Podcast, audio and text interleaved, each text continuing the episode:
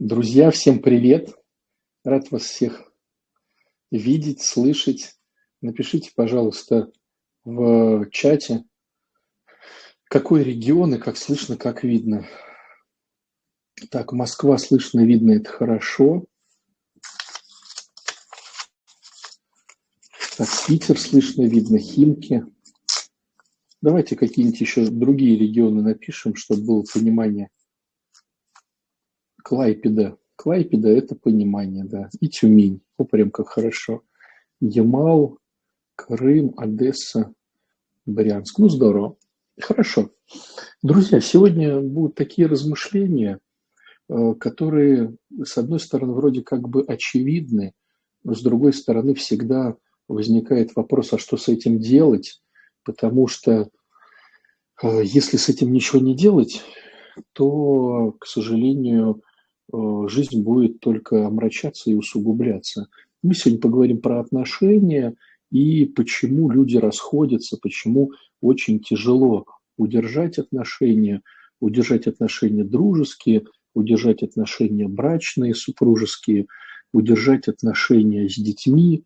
То есть почему, казалось бы, э, переполненные радостью и счастьем моменты, вот, э, к сожалению, вносят какие-то Э, коррективы жизненные.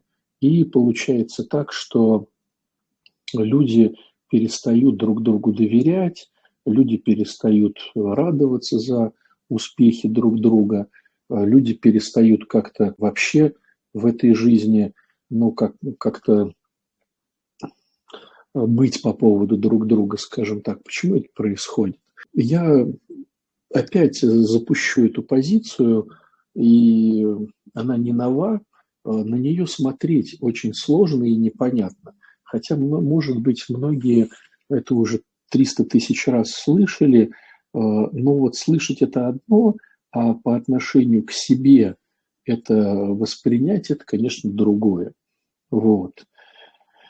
А, начну с самого начала. Начну с простых моментов, которые, вот, к сожалению, нам, э, людям, никак не преодолеть. Начну с того, что когда э, мы жили в раю, ну, род человеческий, скажем так, жил в раю, то было у каждого человека э, базовая потребность, помимо того, чтобы давать друг другу свободу, была базовая потребность любить и быть любимым. Вот эти базовые потребности, они были даны нам на каком-то внутреннем духовном уровне, и каждый из нас э, мог вот этим пользоваться. И когда человек... Что значит базовая потребность? Я не могу э, быть без этого. Я хочу, чтобы это было. Если этого нету, мне становится тяжело и неудобно. То есть, вот, допустим, базовая потребность быть любимым. То есть, если меня не любят, мне тяжело и больно, мне не хочется ничего делать. Мне хочется как-то вот куда-то зарыться и или наоборот делать все э, угодное мне и неугодное, чтобы эта базовая потребность свершилась надо мной. То есть, понимаете, да, что такое именно базовая потребность? То есть без нее я не ощущаю своей жизни. Не то, что там уже гармонии, счастье, просто жизни. Мне жизненно необходима эта потребность. Вот. Эта потребность, допустим, да, быть свободным. Э, но и как э, равнозначно есть э, другая потребность в раю давать свободу. Так как мы все созданы по образу и по подобию Бога, то как Господь всем дает свободу и ни от кого ее не спрашивает, так и человек, созданный по образу и по подобию, в базовой настройке в своей тоже имел идею давать свободу. Быть свободным и давать свободу. Быть любимым и давать любовь другому человеку. Вот. Э, безусловно, наверное, каких-то базовых потребностей было больше, вот, но те, которые сейчас нам важны и вот на сегодняшний момент как-то нами обсуждаем, это вот быть свободным, давать свободу, быть любящим и принимать любовь, принимать любовь. Что происходит с первородным грехом? Как само, сама этимология, первородный грех, она не совсем правильная или удачная. Мы, к сожалению, в свое время в богословии взяли ее от э, католиков, и теперь вроде как все прижилось, хотя все понимают неудачность этого термина, но как бы он уже есть, и никто нового ничего не придумывает, просто все делают некую сноску на то, что он неудачный, и понимают уже это как некую аббревиатуру. То есть не дословно а, первородный грех, а как некое словосочетание, которое имеет в виду которая имеет в виду то, что мы теперь, э, мы теперь выбираем э, с радостью зло и э, с трудом выбираем добро. Нам теперь мыслить в злом контексте легче, чем в добром контексте. Если мы думаем что-то о человеке, нам теперь легче придумать кучу зла по поводу него, чем добра. Если мы э, думаем о другом человеке, то теперь мы э, пропитаны эгоцентризмом, э, то есть гордыней. То есть мы все хотим для себя. И нам наплевать на другого человека. То есть вот так вот расшифровывать можно первородный грех. Такой махровый эгоцентризм, махровая гордыня. Мне важно, чтобы было все по-моему. А по-твоему Э, мне не важно, мне наплевать на это. Вот. И получается, что сразу же первые плоды, которые, к сожалению, принес, да, так вот, к сожалению, да, вот в кавычках плоды, и, к сожалению, к, к большому, когда вот люди, вкусив этот теперь первородный грех, то есть став на сторону зла с радостью, чем добра, э, сразу же происходит величайший чудовищный инцидент, когда один брат убивает другого брата только потому, что позавидовал э, другому человеку. Вот. Э, зависть. Да? Один появился из моментов э, зависти. Это когда, знаете, люди вот берут, сравнивают 10 заповедей Господних и в них э, выделяют что-то. Ну, допустим, грех убийства – это сильный грех, а вот зависть, ну что там зависть, все завидуют.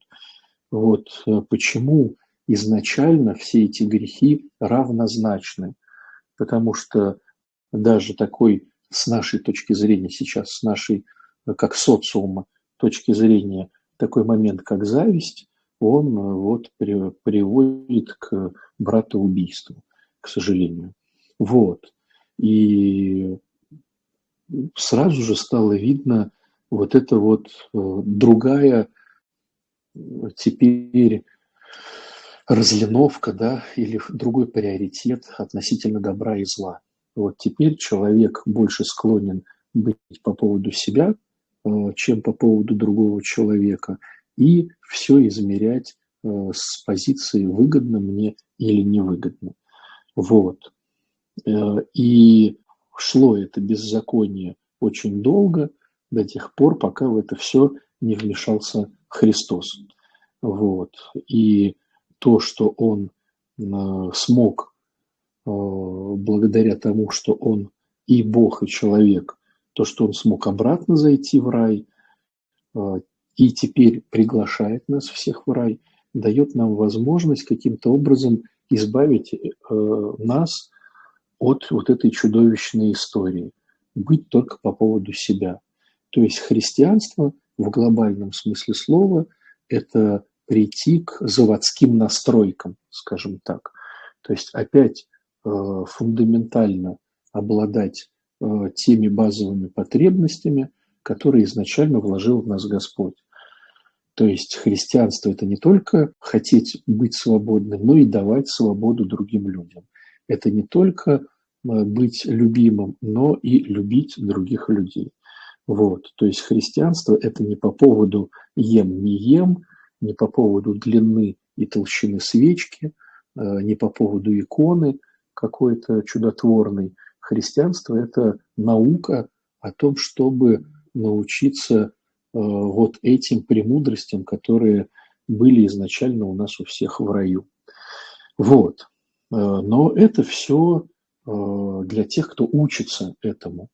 Как вы, наверное, обратили внимание, что большинство людей, которые стоят в храме и исповедуют себя православными людьми, у них нет задачи научиться кого-то любить или научиться кому-то давать свободу. Вот. Как правило, у большинства людей Господь является неким инструментом, который даст здоровье, богатство, который даст силы, э, квартиры, машины, детишек и так далее, и так далее. То есть, к сожалению, большинство людей, которые приходят в храм, воспринимают Бога как некоего богатого волшебника, который может сжалиться и наградить ресурсами вот такое нерадивое чадо. Вот. И поэтому все делается для того, чтобы как бы ну, не прогневать этого богатого волшебника, как-то усмирить его и надеяться на какие-то поощрения. Хотя э, в Евангелии, ну, да, черным по белому, скажем так, написано, что не ищите, что есть, что пить, во что одеваться, а в первую очередь ищите Царство Небесное, а все остальное вам приложится. Но слова остаются словами, вот, это все и так понятно, но хочется деньжат, квартира, машина, отношения. А в чем а, происходит, ну, почему мы тогда становимся заложниками этой философии, в чем тупиковость, что ли, этого размышления? Тупиковость вся в том, что когда нам дают, или Господь все-таки да, нам дает эти все блага, или мы их каким-то образом отхватываем от жизни, то а, мы все равно остаемся недовольными потому что мы же хотим, чтобы нам давали свободу и нас любили, а люди вокруг нас не умеют этого всего делать. И вместо того, чтобы нам самим э, через Бога воспитывать в себе э, недостающие базовые потребности рая, мы пытаемся их получить от людей. А от людей их получить невозможно, потому что люди не умеют их давать у них этих базовых потребностей нет у самих. То есть, что получается? Получается, что из-за того, что мы не работаем, ну так вот уж грубо да, говоря, из-за того, что мы не работаем со своим эгоцентризмом, то мы всегда оказываемся в проигрыше. Почему? Потому что эгоцентризм – это некая э, дыра, которая затягивает, и сколько бы в нее не кидали чего-то, похвалы, благодарности, каких-то ну, классных штук, неважно каких. Эгоцентризм все равно будет все это съедать, как черная дыра, и никогда не будет насыщаться. То есть пока сам человек не начнет прорабатывать свой эгоцентризм, то есть свою гордыню, бесполезно э, ему что-то давать. Всегда человек это обесценит что бы ни происходило, сколько ни кидай в эту топку, всегда человек это будет обесценивать.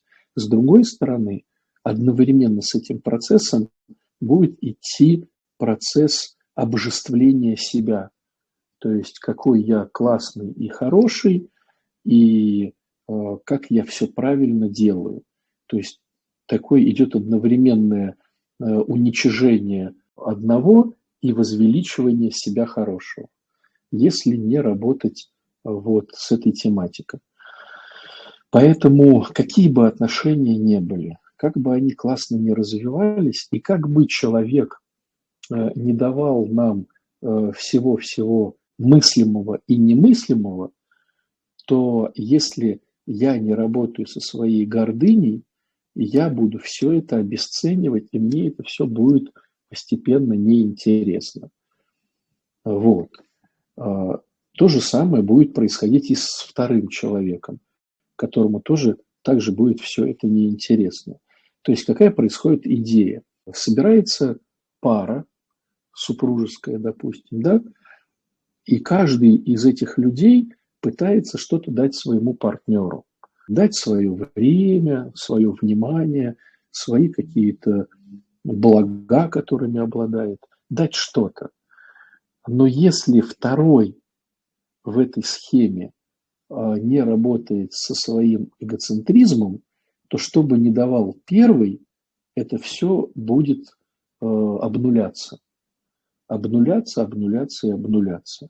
Поэтому а, понятное дело, что это не прям сразу обнуляется. Вот ты вы, вытащил на человека прям целую гору каких-то бонусов, каких-то кайфушек, каких-то классностей, а он взял и все это обесценил. Такое бывает, но редко. Э, все это потихонечку, потихонечку накапливается и потихонечку, потихонечку обесценивается. Вот.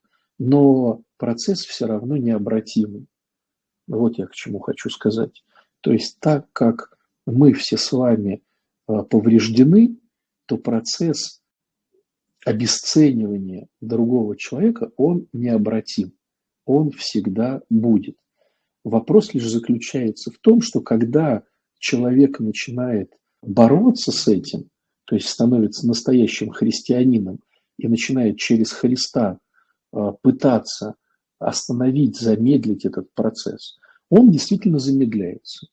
А, он не приостанавливается, но замедляется.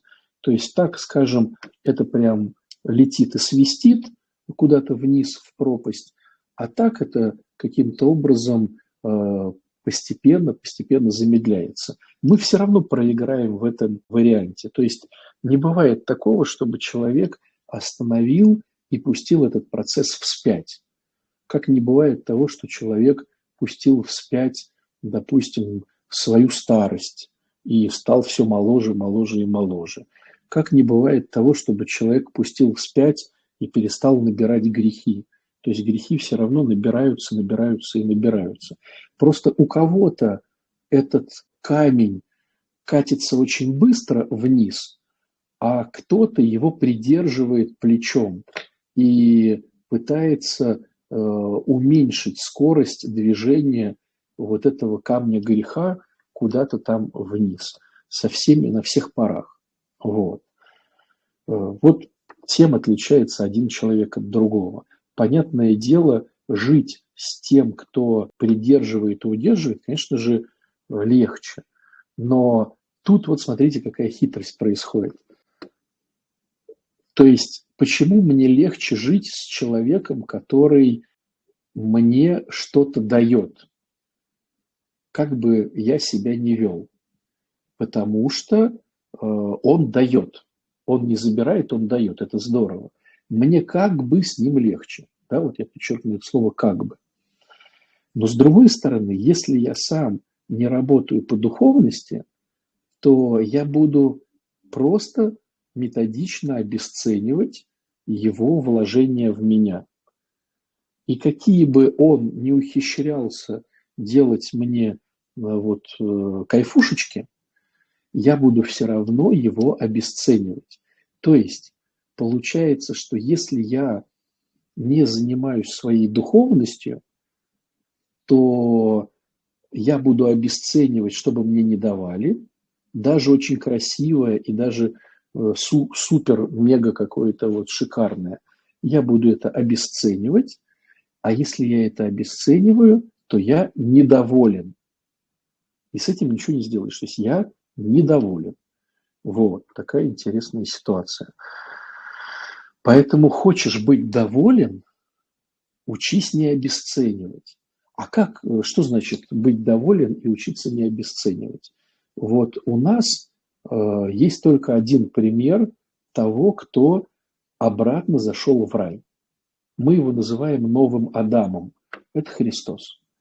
То есть получается, что Христос смог зайти обратно в рай и получается взять как человек первые базовые, ну скажем так, в кавычках, заводские настройки человека. То есть получается, если я войду в рай, то помимо того, что у меня есть базовая потребность быть свободным и быть любимым, у меня появятся в раю э, другие базовые настройки. Давать свободу и э, давать любовь. Поэтому духовность – это умение подготовить себя к раю, учиться уже здесь на земле давать свободу и давать любовь. Так как у нас нет этих базовых настроек, то мы даже не понимаем, о чем идет речь. И нам нужен некий эталон, у которого они есть, чтобы мы хоть как-то копировали. Даже не до конца понимая и даже не до конца вот, видя схему, мы все равно можем подглядывать за тем, у кого они есть, подслушивать, что он говорит, и каким-то образом это моделировать э, в нашей жизни. То есть, когда мы учимся быть учениками Христа, мы вольно-невольно подглядываем за Ним, подслушиваем Его и понимаем, что такое быть человеком рая. Пускай для нас это э, очень такие сложные понятия, пускай это просто даже тень, это не фигуры какие-то, это просто тень, которую отбрасывает понятие рая на нашу жизнь. Ну и что? Мы как на эталон э, смотрим на Христа и пытаемся его копировать. Копировать в наших жизненных ситуациях, копировать его в своих личных каких-то амбициях, целеустремлениях и желаниях. Мы пытаемся копировать Христа. Поэтому нужно по-любому читать Священное Писание и размышлять над ним. Даже если ты не читаешь, то ты его вспоминаешь и анализируешь. А как вот Христос поступал, а как ученики Христа потом, да, то есть, скажем так, первые комментаторы – священного писания евангельского текста – это ученики, то бишь апостольские послания – это некие первые комментаторы того, о чем говорил Христос. Вот, то есть читаем священное писание э, евангельского чтения и апостольского чтения и разбираемся вот в этих позициях. А что такое любовь? Да, когда апостол Павел говорит, любовь долго терпит. Что такое долго терпеть? Вот терплю я сейчас, терплю а надо терпеть дольше. Э, любовь там не завидует, а я вроде как завидую успеху да, своего человека или там радуюсь его провалам, да, э, или, допустим, любовь не превозносится. Превозношусь я, интересно, или не превозношусь, да, э, не ищет своего любовь. А я вот здесь вот явно, наверное, все-таки искал свою корысть, свою выгоду. Так мы размышляем над этим всем, а потом пытаемся с этим как-то совладать. Безусловно, у нас не получается с этим как-то совладать, потому что мы ну, слабаки в этом плане, и в нас уже ну, отсутствует тот элемент, благодаря которому мы бы справились. Он отсутствует. И тогда происходит какое-то некое чудо. Христос говорит, если вы будете присоединяться ко мне через некую странную форму под названием «Ешь мою э, плоть и пей мою кровь», но это реально странная какая-то форма, то есть, э, ну, странно, не рукопожатием, не втиранием, а съеданием тела, ну, плоти, да, и крови учителя. Вот. В свое время если кто-то помнит э, Ветхий Завет, чтение Ветхого Завета, да, то там э, у пророка Ильи была такая, э, был такой кусочек, такая была секта интересная, вот, да, касаемая. То есть это секта давнишняя какая-то, вот странная, да, про съедание тела и крови. Ну, сюжет расскажу такой, может, кто-то помнит, когда он пытался царю показать, кто истинный Господь, и говорит, давайте сделаем две кущи, и, значит, э, вот эта куща, ее сделали жрецы, а эту кущу, ну, куща, как сказать, кучу кустов, ну, как сказать, ну да, кучу веток, да, вот так по-человечески, ветки. А, и, а тут я буду молиться. И куда молния ударит, того, значит, Господь и слышит. Ну, такой вот по тем временам интересный э, такой спор. И, значит, эти жрецы сделали вот кучу веток, и стал этот жрец молиться, и ничего там, короче, не происходит. И вот момент интересный. Он стал, значит, взял нож и начал себя ножом резать, э, делая ранение такого плана, что стала выходить кровь. И адепты этого товарища, значит, э, накидывались на него и слизывали эту кровь, придавая как бы молитве еще большее усердие и больший такой вот, ну, экстаз, что ли, чтобы она энергетически была сильнее. Вот. Ну, чтобы их Бог э, услышал и как-то отреагировал. Э, ничего там не произошло, естественно. Вот. И пророк Илья что сделал? Он облил э, свою кущу, облил еще и водой. Ну, то есть, чтобы не было каких-то там вот уже вариантов. Помолился, и молния ударила, все там зажглось. Понятное дело, что, ну, вот, э, как сказать, чудеса не приводят к Богу. Каких бы мы чудес не видели, все это бесполезняк. То есть там то же самое произошло, все поухали-пахали, а потом все равно все пошло по накатанной. Но сам факт, о чем я сейчас хочу сказать, что даже во времена пророка Илии уже эти ребята существовали, которые э, пьют и едят тело учителя. И это было странно. И когда Христос закрывался со своими учениками, и потом ученики закрывались сами, э, то и, и шли слухи, что они Э, пьют и едят тело и кровь своего учителя, многие думали, что это как раз-таки и вернулась вот эта старая секта страшная, где происходит жертвоприношение, и они вот каким-то образом так вот почитают своего учителя. Э, хотя оказалось все, видите, как-то по-другому. То есть Господь, видя нашу немощь человеческую, все это сделал на вине и на хлебе. Потому что ну, человек нормальный, да, не сможет так себя вести. Но сам факт, просто я к тому, что странная идея, да, то есть получается, что Христос дает силы э, для преодоления вот своей немощи, дает как раз-таки из себя. То есть получается, что христианство становится не просто философией некой, что вот возлюби ближнего там и всякое такое. Философия остается мертвой, потому что знать-то оно знать, но эгоцентризм никуда не деть. Потому что он теперь сроднился, что ли, с нами, или он вот стал теперь нашим. Вот.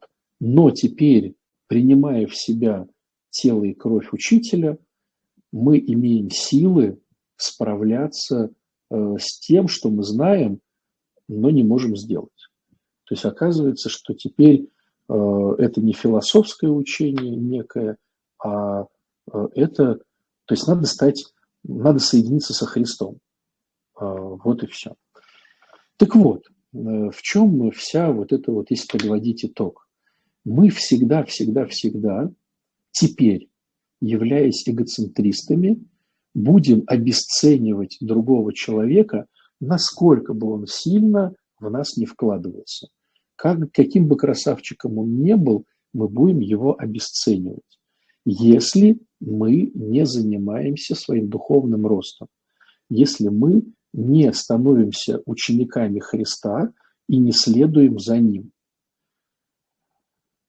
Но это все равно э, не уберет нас от грехов. Мы будем совершать грехи, но как бы в замедленном действии.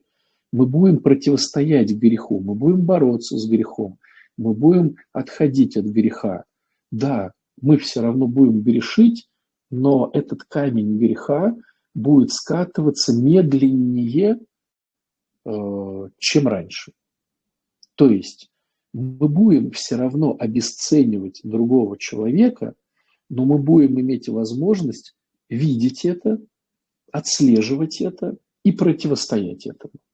Тогда есть шанс на более долгие отношения между друг дружкой. Ну, вот как бы такая идея. Вот. Что скажете? Что скажете? Наговорил кучу всего. Понятна ли схема? А, понятна ли схема, что со Христом не в смысле прося его о машинах, квартирах и отношениях, а прося его от, у, о убирании эгоцентризма, о убирании гордыни. То есть наша задача в первую очередь искать Царство Небесного. Царство Небесное, оно является э, противостоянием гордыни. То есть гордыня – это одно, один как бы берег, а эго эгоцентризм, гордыня – это, э, вернее, гордыня – это один берег, да, а духовный рост со Христом – это другой берег. И получается, э, и получается, что мы начинаем работать по духовности, чтобы уменьшить, чтобы уменьшить обесценивание другого человека. Вот как-то так. Как еще мозги промыть, что Господь главный? Ну как вот промыть мозги, что Господь главный? Да никак, друзья. Э, видите, мы непослушные с вами. Мы с вами, конечно, ну такие хитрецы. Мы хотим, чтобы Господь плясал под нашу дудку. И, конечно же, в этом плане, ну, сложно, сложно. Ну, давайте возьмем некий отблеск послушания Христу, допустим, послушание духовнику или послушание жены мужу. Ну вот, да, тут большинство, наверное, девчонок сейчас на эфире. Вот, девчонки, вот как вам слушаться своего мужчину? Легко, нелегко? То есть, как я могу слушаться Бога, которого не знаю, если я своего мужа, которого сама выбрала и которого вижу каждый день, не слушаюсь? Да? Или духовника. Выбрал духовника, так слушай, что он говорит. А у нас, получается, духовника выбрал и делаешь все равно что-то свое. Вот. Как промыть мозг? Вот хотя бы слушаться начинать тех, кого видишь. Схема понятна, говорит Ольга, а Христос в нас живет? В ком-то живет Христос, в ком-то не живет. Представьте ситуацию, что ну, вот э, убранная квартира, уютная, правильная, где любовь, конечно, там он живет. А если там э, в этой квартире грязно, накурено, там, я не знаю, э, кучу хламья всего, ругаются матом, будет ли там жить Христос? Вот в святых угодниках живет. Вот, в нас, конечно, под сомнением. Как отличить потребности от голоса эгоцентризма? У нас всегда будет голос эгоцентризма. То есть никак не отличить. Смотрите, мы э, после первородного греха теперь сотканы из эгоцентризма. То есть мы все теперь делаем через позицию эгоцентризма. Если вот так вот, ну, чтобы понять, наши руки испачканы. Вот представьте ситуацию, что вы в какой-то гудрон засунули руки. То есть, ну, во что-то большое, липкое и такое, ну, не отмывающееся. Вот вы засунули. И не то, что там вы несколько раз схватили руками что-то, это что-то осталось на тех предметах, а руки как-то вроде подвысохли. Нет. Вот представьте ситуацию, что на вас какая-то краска на руках, вот прям много этого всего.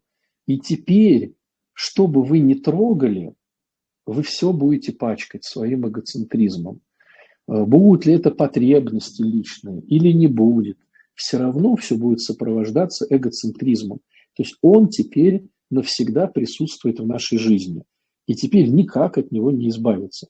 То есть даже если ты будешь делать свои какие-то потребности, какие-то потребности свои, ну просто там поесть, там поспать, они все равно будут пропитаны эгоцентризмом. Как-то так. Как сохранить отношения, ведь они сходят на нет. И другой может быть, и другому может быть неинтересно их сохранять. Например, подруга. Да, вот сложность отношений заключается в том, что оба должны этого хотеть. Если один хочет, а другой не хочет, то э, ну, это сложновато получается. Это сложновато. Это можно сделать, но это будет, конечно, сложновато. Идеальная схема, когда оба хотят отношений и работают, подчеркну, над своим эгоцентризмом. То есть, грубо говоря, работают над своей духовностью. Вот. Тогда, конечно, ну, проще это и легче. Если только один работает над, э, значит, э, отношениями, то здесь схема такова. Э, тебе нужно обладать ресурсами, чтобы обеспечивать базовую потребность вот этого второго человека. Если ты обеспечиваешь базовые потребности другого человека, то ему очень сложно от тебя уйти. Отношения могут быть не суперские, но уйти человек никуда не уйдет. Ну, допустим, если у одного, ну, допустим, тогда такой классический вариант разберем, если у девочки базовая потребность – это деньги, то есть деньги для нее – Бог. Она покупает шматье, она, э, там, не знаю, Э, недвижку покупает, ездит отдыхает там куда-то в крутые штуки. Ну, то есть для нее вот деньги – это вот эталон свободы, радости, любви. Ну, короче, Господь, да? А второй дает эти деньги. То есть каким бы мерзким существом второй не был, первый, то бишь девочка в нашем примере, никуда не денется, потому что ей закрывают полностью ее базовую потребность, то бишь деньги – то есть тот может э, ее избивать, тот может ее ну, манипулировать всеми возможными видимыми и невидимыми штуками, все может делать с ней, вот все что угодно. Но он будет все это покрывать деньгами. И если для значит, э, вот второго человека это базовая потребность, э, которая с лихвой покрывается, да, то никуда не денется. Там над ней можно творить столько беззаконий, она все равно все будет сплевывать, сглатывать, объяснять писаниями, радоваться э, и все равно оставаться с этим человеком. Э, отношения будут плоховастые, но отношения будут.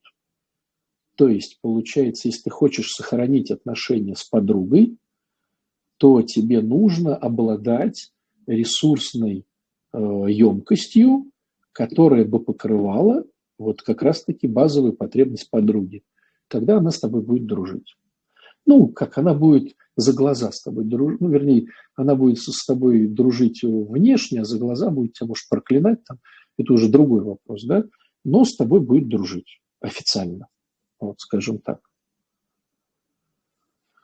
Как в этом помогает современная психология коммуникации? в духовном росте никак не помогает. То есть психология никак не работает э, с темой духовного роста. Я очень много видел ребят и девчонок, которые в психологии, в принципе, красавчики. Но если они по духовному росту не работают, если они не соединяются со Христом, то они все равно попадают в эту ловушку эгоцентризма и ничего с этим не видят. Так, ну вот люди раньше жили всю жизнь, и вроде бы ничего, а сейчас, получается, нужно как-то особенно трудиться над отношениями. Э, Алла говорит. Да, совершенно верно, потому что изначально э, мы, вернее, скажем так, мы сейчас проживаем очень интересный период, которого раньше никогда не было. Э, в те долгие-долгие тысячелетия всегда был один и тот же расклад. Мальчик ловит мамонта, девочка ухаживает за семьей. Если мальчик не приносит э, в пещеру мамонта, девочка умирает вместе с детьми. Сейчас, последние там, ну, сто лет, наверное, да, э, ситуация коренным образом стала меняться, что теперь девочке не нужен мальчик, чтобы, значит, прожить, защитить себя или как-то еще. Юридически девочка может себя защитить, прокормить себя может без мальчика – детей воспитать, поднять и всякое такое, и всякое такое. Поэтому если раньше э, про любовь можно было не говорить, но мы были нужны друг другу, чтобы тупо выжить, то сейчас мы не нужны друг другу, чтобы выжить.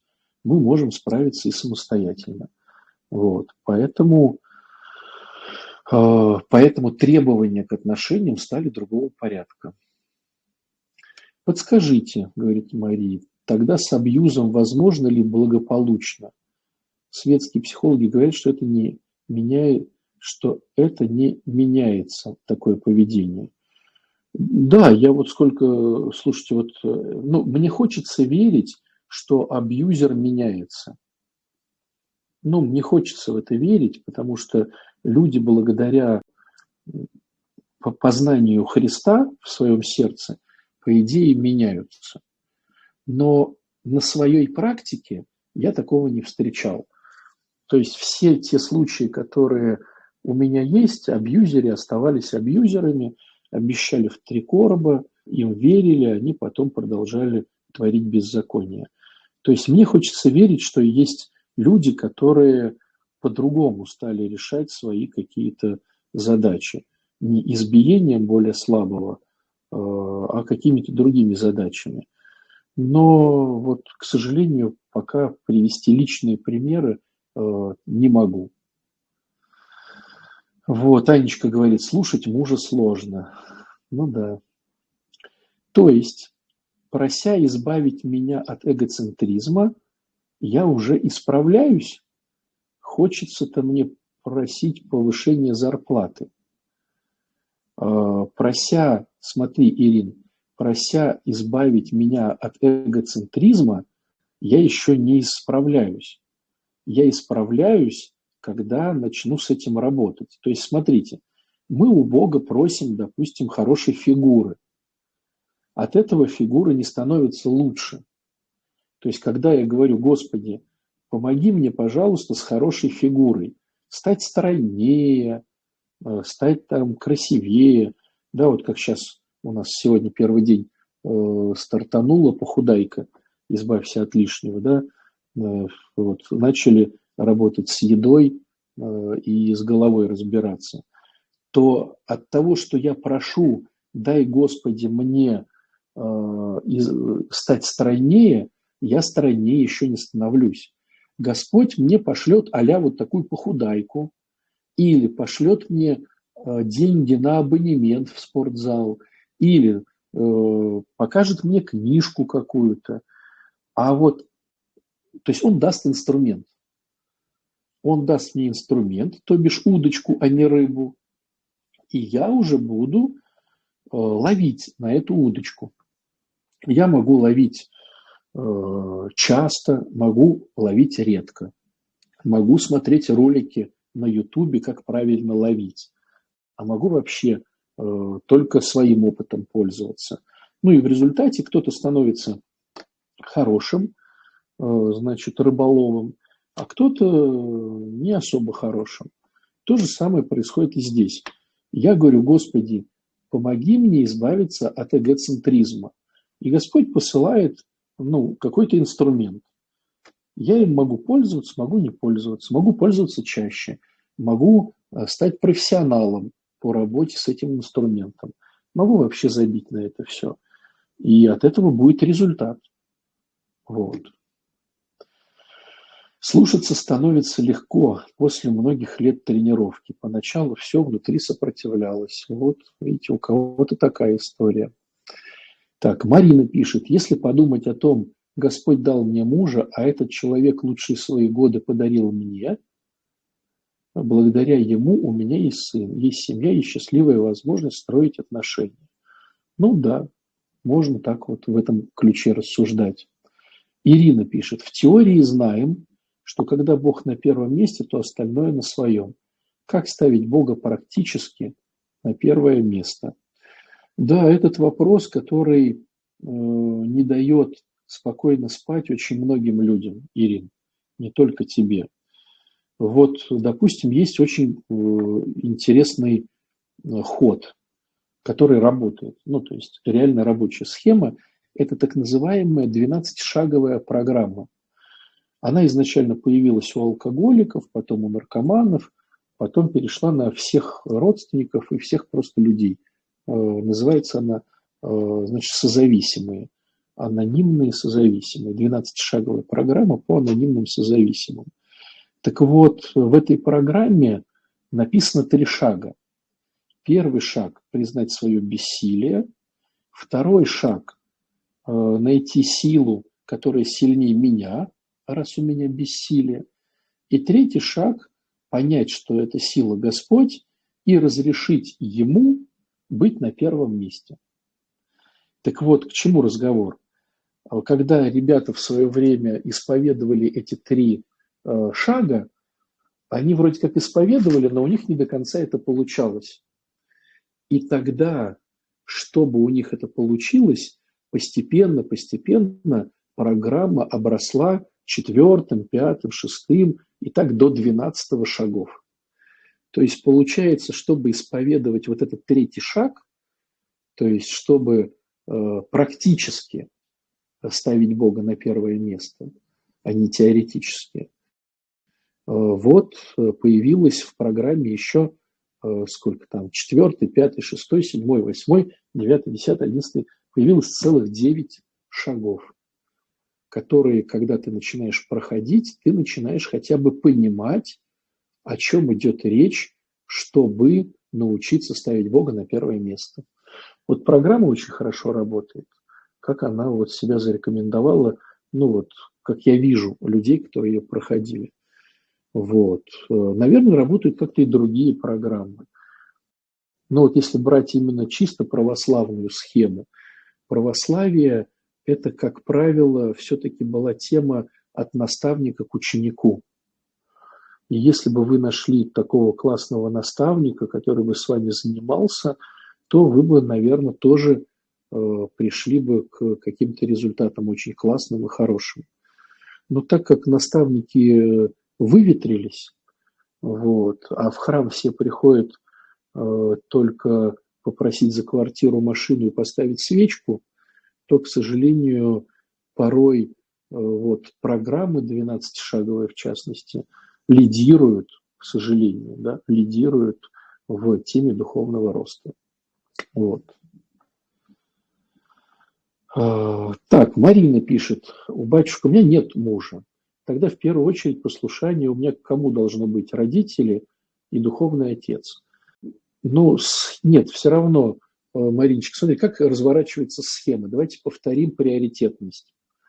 Если есть муж, вот если есть муж, первая схема, да, муж есть, то и э, у мужа и у жены разные приоритеты. У, у мужа на первом месте стоит Бог, на втором месте стоит он сам, на третьем месте стоит жена, на четвертом месте стоят дети, на пятом месте стоят родители, а на шестом месте стоят друзья. У жены, если есть муж, на первом месте стоит муж, на втором она сама, на третьем дети и все. Если теперь рассматриваем э, женщину, да, вот как ты пишешь, у меня нет мужа, у которой нету мужа, то, на пер... то есть она дублирует мужскую схему. То есть на первом месте Бог, на втором месте она сама, так как детей нету, на третьем месте родители, на четвертом месте друзья. Вот как-то так. Ну, а так как Бог на первом месте, то, да, э, то получается ты познаешь о Боге через духовника, то получается духовник, ты родители. Вот такая схема. Вот. Э, как слушаться мужа, когда у него на первом месте мама?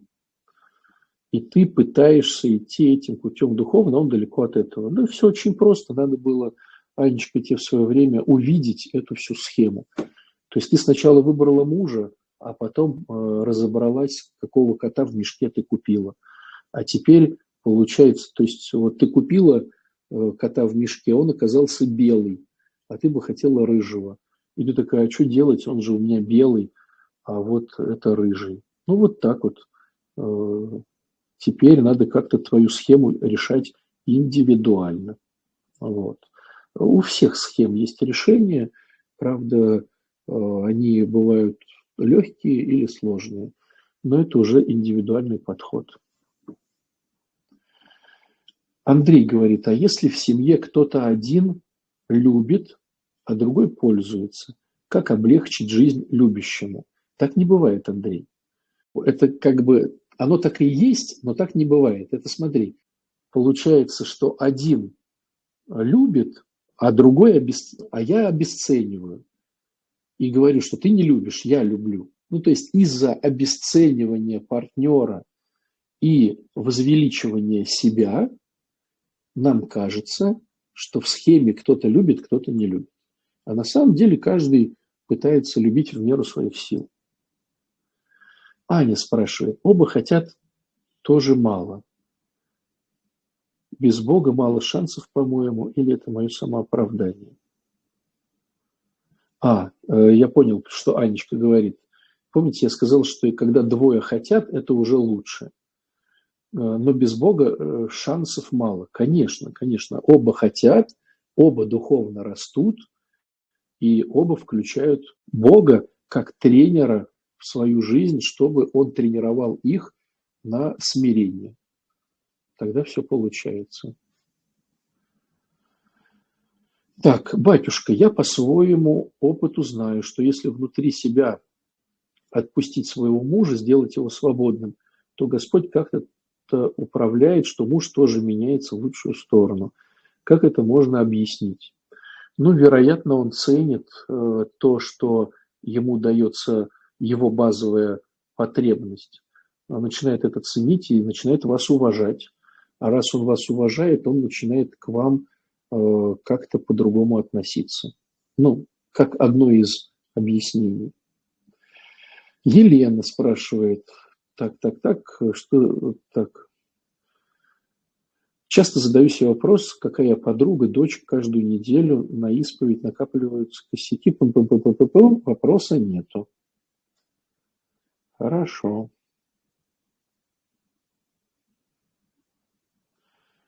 Грустная картина получается. Один инвалид пытается поддержать другого инвалида. Есть ли в этом счастье? Да, грустная картина, но вот даже если мы берем инвалидов, вот э, Ник Вуевич, наверное, видели, ну, как вот он, как инвалид, круто делает какие-то вот э, жизни, жизненные э, ситуации. То есть, будучи инвалидом, конечно же, конечно же, можно в этом мире жить гармонично. Что делать, если абсолютно разошлись по интересам, ценностям и тому подобное? Например, построили свой дом, мне в нем хорошо, муж изменился со временем, теперь этот дом ненавидит, хочет, а так почти во всем, а, а так почти во всем, так почти по всем фронтам. Сложный вопрос, когда уже накосячили, а, это опять же ну, индивидуальная особенность. То есть, Оля, вам нужно находить психолога, который бы понимал тему с отношениями и вкладываться в работу с этим психологом, чтобы конкретно вашу уже сложную схему э, потихонечку начать разруливать. То есть э, есть какие-то общие э, понятные вопросы и ответы, а есть индивидуальные штуки, где мы уже накосячили, наломали дров, и вот нужно индивидуально с этим разбираться. Так, так, так. Подскажите, пожалуйста, как установить грань между самопожертвованием и здоровой отдачей в отношениях? Сложный вопрос, э, классно решается на группах по созависимости, когда у тебя есть впереди идущий, и он тебе говорит, сейчас ты борщину ломать, и так нельзя делать, а вот сейчас ты делаешь правильно. Либо опытный духовник, который тоже понимает в этих вопросах. Но опытный духовник найти сложно, а группы по 12 шагам э, по значит, созависимости найти, конечно же, проще. Вот. Э, можно пройти в крыльях э, реабилитацию и тоже начать разбираться в этих штуках. То есть вам нужно что-то, связанное с созависимостью. Вот такая тема. Пример с добычей мамонтов из дарвинизма. То есть теперь, если муж не добывает достаточно мамонта, можно обойтись без него. Ну да, а что, разве не так? Вот девчонки берут и зарабатывают кучу денег, и муж им уже не нужен. Вот. Я просто констатирую ситуацию, я не говорю, что это хорошо или плохо, но так оно есть, к сожалению. Подскажите, пожалуйста, как установить грань? А это я уже сказал. А если у мужа на первом месте не бог, а бутылка? Значит, разбирайтесь индивидуально, тоже вам на созависимых, да. Как получается слушаться мужа, то по-настоящему ощущаешь себя женщиной. Буду ждать запись, жаль, не слышно. Да, запись оставим на немножечко. Так, где разница между угождением и служением? Это все к созависимым. Если женщина замужем, то у нее на первом месте муж, то она, потом она, потом дети. А где тогда у нее Бог? Да, Бог, Бог приходит к жене через мужа. Совершенно верно. Потому что если женщина на первое место будет ставить Бога, то она на самом деле, обладая эгоцентризмом, не Бога будет ставить на первое место, а свои хочушки просто будет их выдавать за, э, э, за э, Бога. И очень быстро разбегутся муж и жена. А если жена ушла, но муж по-прежнему учится ее любить и закрывает ее финансовую потребность, возможно ли вернуть семью? Сергей спрашивает. Э, Сергей, разные вот, ну, давай, если не теоретизировать, а что было в моей практике, я видел такие случаи, когда муж, делая все грамотно, э, жену возвращал. Но всему, опять же, помеха наш эгоизм. Вот. То есть, если тебе начать работать с психологом, э, то, в принципе, семью вернуть можно. Но, но сложно, потому что, ну, потому что это надо работать с эгоизмом. С эгоизмом работать очень сложно. Каждый день потихонечку э, убирать свое, э, вот, ну, то есть я видел такие, я видел такие кейсы, да, но они очень такие, ну, как сказать, сложные, что ли. То есть э, мужику работать с эгоизмом тоже очень сложно. Особенно, даже мне кажется, знаете, вот я так не проводил параллель, но мне почему-то кажется, что женщинам работать с эгоизмом легче, чем мужикам. Потому что э, вот девчонки, они как-то быстро начинают доверять, как-то делать что-то.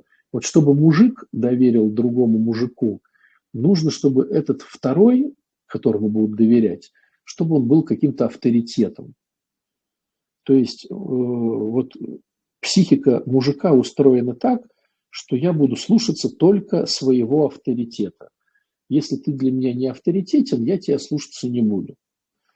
И в этом плане вот с мужиками сложно. Э, у девчонок как-то проще. Вот. У девчонок как-то проще. Но можно. То есть на твой вопрос я утвердительно отвечу. Так, и где же у жены ее собственные родители? Э, за родителей жены и мужа отвечает муж. То есть если муж обычный нормальный человек, то он э, решает все проблемы своей жены в том числе и проблемы с родителями.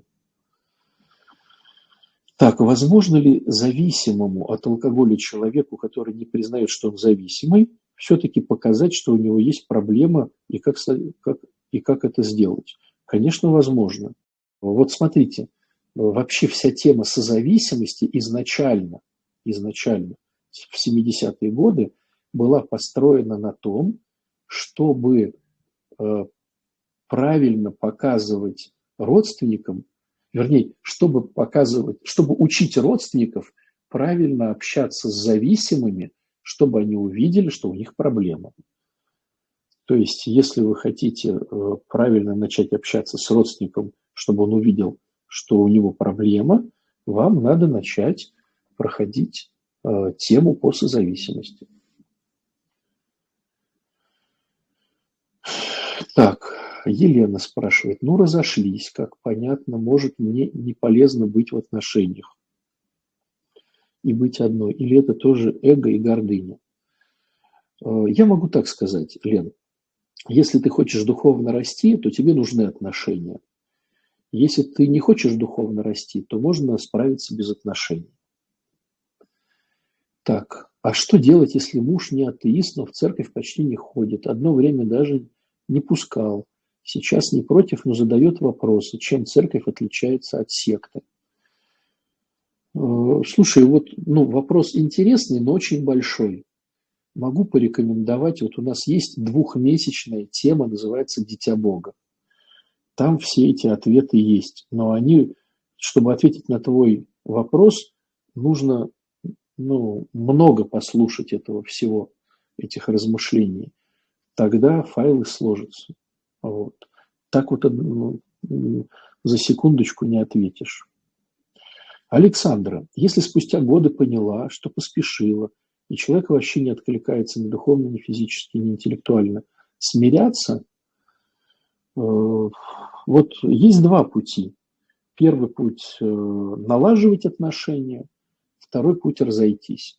Если ты спросишь конкретно меня, я говорю о том, что надо максимально бороться за отношения, чтобы сделать все возможное, чтобы их сохранить.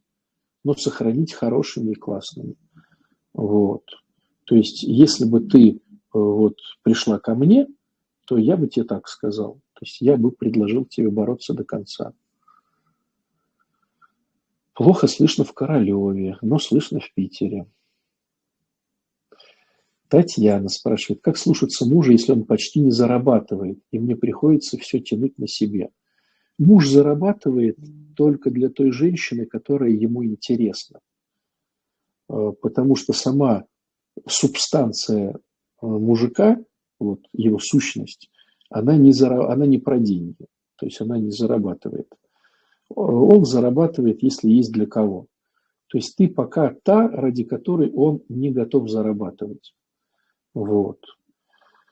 Ну, то есть, чтобы стать той, ради которой он зарабатывает, надо вот стать той, какой-то интересной для него женщиной. А, если муж неверующий, то через него тоже Бога жена познает? Конечно. Причем тут верующий, неверующий? Где тут эта грань? Что значит честность в семье в отношениях? А, хороший вопрос. Честность в семье начинается с честности с тебя, с самой тебя. Поймешь, что такое честность с собой, поймешь, что такое честность в отношениях. Вот. Ну ладно, друзья, вопросов много, эфир уже заканчивается. Э, смотрите, если кто-то москвич, первого-второго буду в Москве с этими лекциями по отношениям. Это суббота-воскресенье. Сделаю такую большую структуру, чтобы было более понятно, э, более схематично. Поэтому, если хотите разобраться как-то, вот приходите на первое-второе. Если вам вообще понравилась эта вся тема, то есть вот мне тема с отношениями нравится, потому что вот вы вопросы задаете, они сложные, и они для меня вот как некая метафора э, шахматной партии, где здорово как-то вот расставлены фигуры, и надо так все сделать, чтобы было красиво и по-божьему. Вот. Очень много у меня каких-то лекций на Ютубе. Вообще вот этот формат э, с Фомой, журналом Фома, где мы с ребятами вот в передаче «Что будем делать», ну, такой сокращенная аббревиатура ЧБД, то вот там очень много этого всего поднимается. Просто посмотрите YouTube с, с вот этой с ЧБДшкой, вы хотя бы поймете принципы, которые, вот, мне кажется, работают в отношениях. Вот. А так очень много на Ютубе лекций тоже моих.